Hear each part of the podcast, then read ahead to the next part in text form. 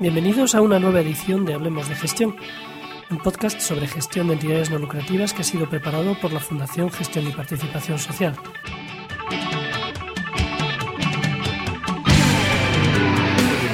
Hoy continuamos la conversación de la semana pasada con Antonio Rivas de Redinamo alrededor de las alianzas y los recursos. Nos propone otra cuestión interesante la FQM en, el estudio que hace de, cómo desplegar este criterio y es eh, bueno estudiar si nuestras culturas son compatibles, porque no cualquier alianza mm, incluso sobre el papel pueda, pueda funcionar. No toda alianza va a ser igual de fácil de desarrollar si nuestras culturas organizativas y nuestra manera de, si nuestros objetivos, nuestra manera de entender las cosas son totalmente divergentes o incompatibles. Eh, decíamos la, la riqueza que tiene la diversidad, pero también tiene sus límites. Pues tiene sus límites, ¿no? Nosotros, muchas de nuestras entidades con las que colaboramos, trabajan precisamente con temas de interculturalidad, ¿no? Con generar espacios de aceptación y de enriquecimiento de, gente que viene de culturas muy diferentes. Entonces, esas mismas metodologías y esos mismos enfoques que utilizamos en lo individual, ¿no? cuando tenemos un colectivo pues, de inmigrantes, de chavales de distintos orígenes o lo que sea, pues tenemos que darnos cuenta que tienen las mismas potencias y dificultades cuando hablamos de organizaciones, ¿no? que también tienen distintas culturas, a veces distintos enfoques, etcétera, etcétera.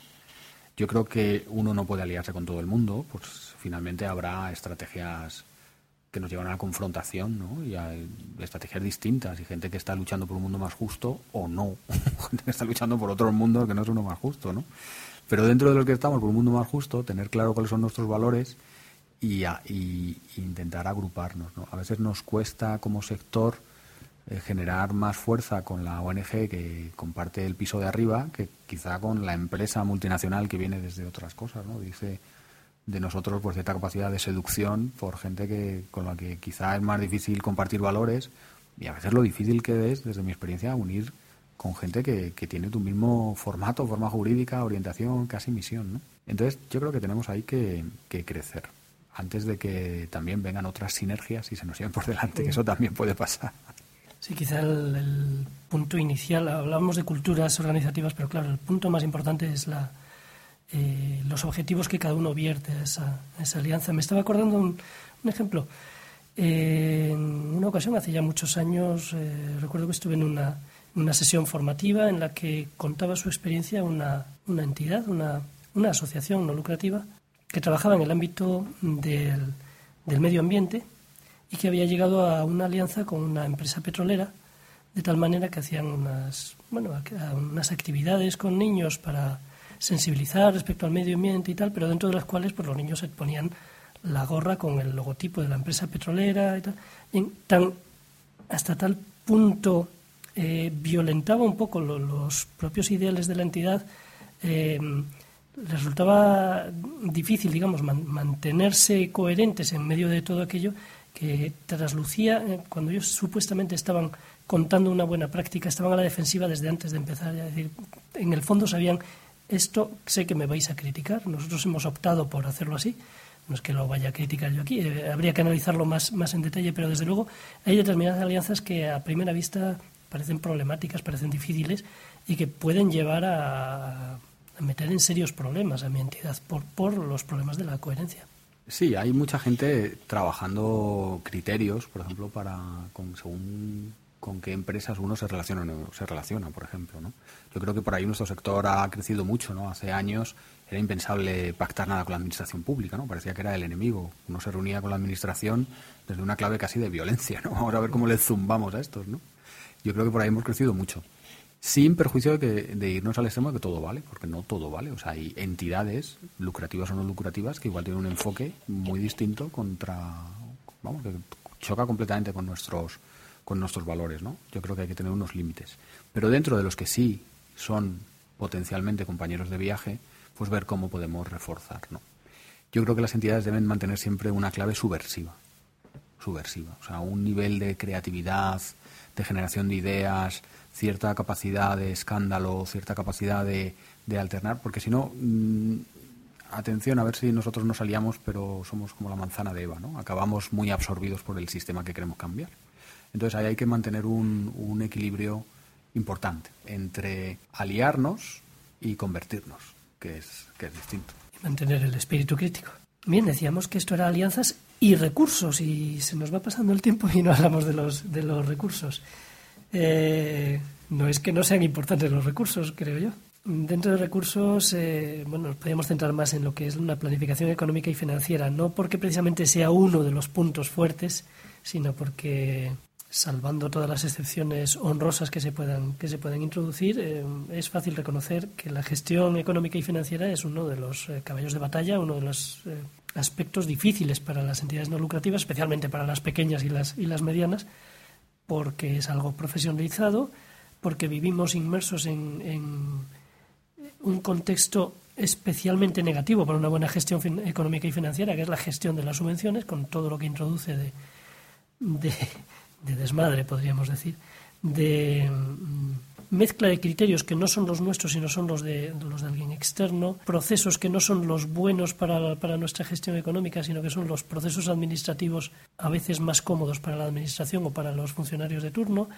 Eh, bueno, eh, es un contexto difícil y nos encontramos con que este es, si no el patito feo, desde luego uno de los puntos débiles del sector, la planificación estratégica, la metodología en, la economía, la planificación económica, la metodología en, cuanto a economía y financiación. ¿Cómo es que no reforzamos esta, esta gestión económica? La pregunta sería, ¿es que no requiere esto un trabajo profesional igual que queremos ser profesionales en cómo atendemos a la gente? Claro, yo creo que ha habido partes del sector que han dado unos pasos enormes, ¿no? Quizá en las ONGs vinculadas a cooperación al desarrollo, ¿no? Las grandes entidades, pues que tienen unas financiaciones grandes, que han, tenido ahí que dar pasos potentes, ¿no? De profesionalización. Quizá otras entidades, pues todavía estamos más o están más en una cultura de lo primero es lo primero y parece ser que lo primero es atender al servicio y luego ya ver cómo lo pagamos, justificamos, evaluamos, etcétera va tocando pasar a la siguiente pantalla, ¿no? Además, la gestión económica es muy delegable. Si yo tengo la misión, visión, valores, el plan estratégico, yo puedo subcontratar. Muchas entidades están subcontratando la gestión de nóminas con, gestorías, eh, subcontratando la contabilidad. Además, sería muy fácil hacer alianzas en este respecto, ¿no? Buscar cuatro o tres varias entidades que pueden buscar un mismo proveedor para que les lleve determinadas cosas. El paso clave, y la calidad nos invita a ello, pero yo creo que el entorno social es temas de transparencia, temas de rendición de cuentas, eventualmente o finalmente un tema de auditorías, que también sería un tema de alianzas, buscar a alguien que hiciera una auditoría colectiva o cada uno su propio auditor.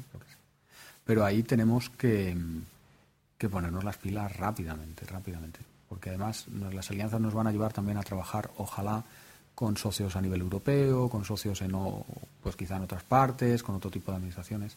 Y las cuentas claras es que son fundamentales. Claras para todo el mundo, no solo para el que sabe dónde están los archivos en el ordenador. ¿no? Ahí tenemos que crecer a toda velocidad.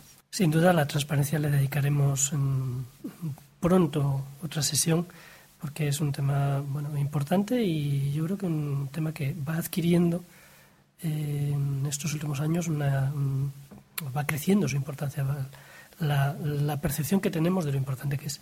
Mencionabas la externalización, claro, hay tareas claramente externalizables y lo que jamás externalizaríamos sería la toma de decisiones y ahí es donde hay que reforzar, ahí es donde hay que, saber y tenemos que formarnos y necesitamos más de esto o tenemos que encontrar eh, quien nos asesore o, contratar lo que, lo que necesitemos en este, en este sentido, es decir, que reforzar, si tenemos plantilla contratada en la entidad, reforzarla por ahí para una buena toma de decisiones que, al final es eh, llegar más lejos o permanecer más tiempo en, la brecha. Atendiendo al tema de recursos, también es importante algunas claves. Primero, los recursos físicos, ¿no? las condiciones de nuestro local. Importante también atender al nivel tecnológico, ¿no? Quizá no somos un sector con una amplia necesidad tecnológica, no estamos desarrollando eh, máquina, herramienta ni nada parecido, pero sí es importante pues estar muy actualizado en temas informáticos, estar muy actualizado en redes sociales, estar muy actualizado en quizá no necesitamos un servidor, sino colgarlo en la nube, mm, que además son herramientas que al, final nos van a ahorrar dinero. Entonces, no renunciar en absoluto a prestarle atención a, los temas tecnológicos. ¿no? Muy importante las bases de datos, gestionar ese tipo de información, muy importante los servidores en común, muy importante si tenemos un nivel de telefonía interesante, la gente está comunicada, todo esto clave. Y, otro nivel también muy importante es la, gestión del conocimiento. Cómo hacemos bueno, pues en mi colegio cuando yo era pequeño pues había una biblioteca en el primer piso y ahí estaba el conocimiento, uno tenía que bajar y tal. ¿Cómo lo hacemos ahora? ¿Cómo la gente está intercambiando experiencias? ¿Cómo la gente está gestionando los datos? ¿no? Eh, dice mi compañera de Red Dinamo, ¿no? que no es lo mismo una masa de datos que una base de datos. Entonces, probablemente tenemos una masa de datos, hay miles de cosas flotando, miles de datos por ahí. Pero eso, ¿cómo lo estamos gestionando? Hay bases de datos de proyectos, hay bases de datos de usuarios, hay bases de datos de resultados, hay hojas de Excel donde podemos ir viendo nuestros indicadores. O todo está, pero más o menos en algún sitio que nadie eh, exactamente sabe cómo. ¿no? Bueno, pues todo esto son recursos también, ¿no? Y mm, es importante el tener un, desempeño que, hable en sí mismo de, que otras formas de hacer son posibles, ¿no? Ahí, ahí tiene que entrar creatividad, quizá pueda entrar software libre, eh, quizá puede entrar otro tipo de, de servicios de otras ONGs que están precisamente dedicadas a este tipo de cosas, ¿no? También ahí pueden entrar pues ordenadores clónicos, quizá ahí pueden entrar, bueno, pues podemos nosotros mismos ser otro tipo de cliente, otro tipo de demandante que, conecta con también los valores de otros, ¿no? Software libre, gestión de conocimiento, información, etcétera, etcétera. Sí, en concreto de los datos que mencionabas antes, eh, hay un término técnico en, informática que es minería de datos. Es que realmente tienes que, eh, a veces para poder obtener algo que no estaba contemplado al principio, o simplemente porque la cantidad de información que estás recogiendo es espectacular, y luego lo que quieres realmente es una información concreta, tienes que hacer un túnel, tienes que excavar en, medio de toda esa masa de datos para extraer la beta. Bien, casi me atrevería a añadirte otro, otro aspecto más eh, dentro de los recursos que no se nos debe perder, mm, dado nuestro ámbito, y es eh, eh, los destinatarios como recurso. Es decir, en, qué medida debemos contar con que es un recurso para su propio desarrollo, el propio destinatario, lo que se llama el empoderamiento, ¿no?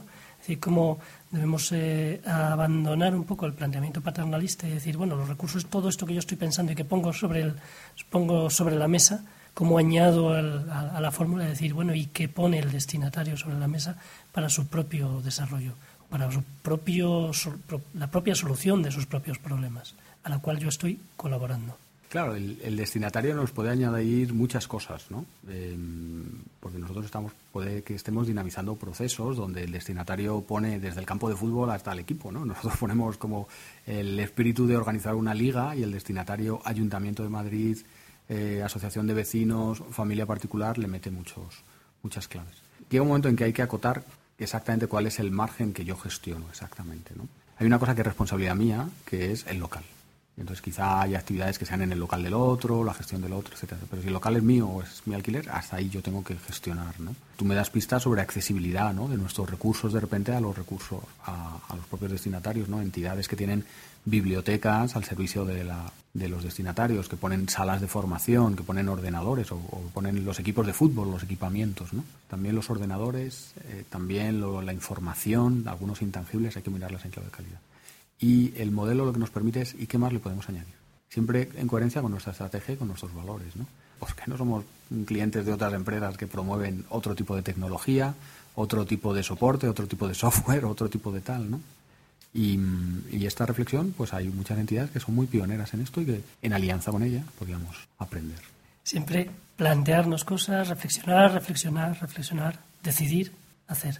Eh, mencionabas antes, muy al principio, la accesibilidad del, local, ¿no? como algo que, lógicamente, eh, filtra el acceso de los destinatarios, bien, y algo que también filtra el acceso de los contratados. Es si mi entidad es alguien que contrata, que contrata gente, puede estar haciendo una discriminación eh, simplemente por las propias condiciones de la cual, que a lo mejor, de un local que a lo mejor no nos hemos planteado en principio. Pero claro, es que un local, un local o unas condiciones, unos horarios de trabajo, etcétera, son en sí mismo filtro que no ayudan a lo que se supone que es el ideario posiblemente de nuestra entidad. Hay una palabreja muy interesante a explorar que es ergonomía. Em, como venimos un poco, o yo por lo menos, vengo de esta cultura un poco del voluntariado que está metido en un local de abajo de todas partes, de quizá la parroquia o quizá del garaje, pues como que a uno nunca le ha importado el trabajar en, sentado en una banqueta y casi con una máquina de escribir, ¿no? Pero ya podemos añadirle muchas más cosas, ¿no? Ya estamos creciendo, en una cultura de cuidar a nuestra gente, de cuidar no solo a nuestros destinatarios, sino cuidarnos a nosotros para que el cuidador sea sostenible en el largo plazo, ¿no? Entonces, son inversiones fundamentales, ¿no? Tu gente está sentada en banquetas o está sentada en sillas, ¿no? Tu gente tiene luz o en 20 años va a tener que hacer alianza con la ONCE porque van a estar todos ambliopes. Em, tu gente tiene posibilidades pues de unos turnos rotatorios, etcétera, etcétera. Bueno, eso nos llevaría a otro, otro criterio, ¿no? La gestión de personas. Pero mm, cuidar a la gente a veces es tan operativo como vigilar si hay desde un plan de evacuación hasta si las mesas no están rompiéndole la espalda a, tus trabajadores en el medio y largo plazo.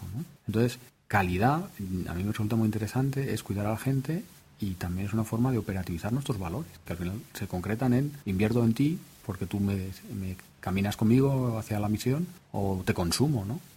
Muy bien, Antonio, ha sido un placer esta, esta larguísima reflexión alrededor de las alianzas y los recursos. En fin, espero que podamos seguir eh, contando contigo porque no hemos agotado todavía, a pesar de que hablamos a un nivel que digamos que es light sobre lo que es meterse de verdad a fondo con, con la FQM espero que podamos eh, conseguir continuar y, completar esta, esta serie alrededor de la, de la, calidad. Esperamos que el contenido haya sido de, vuestro interés. Si queréis hacernos llegar algún comentario, podéis hacerlo a la cuenta de correo hablemos de gestión arroba o también al blog en el que está situado esta grabación. Antonio, muchas gracias y hasta el próximo. César, gracias a ti. la próxima nos vemos.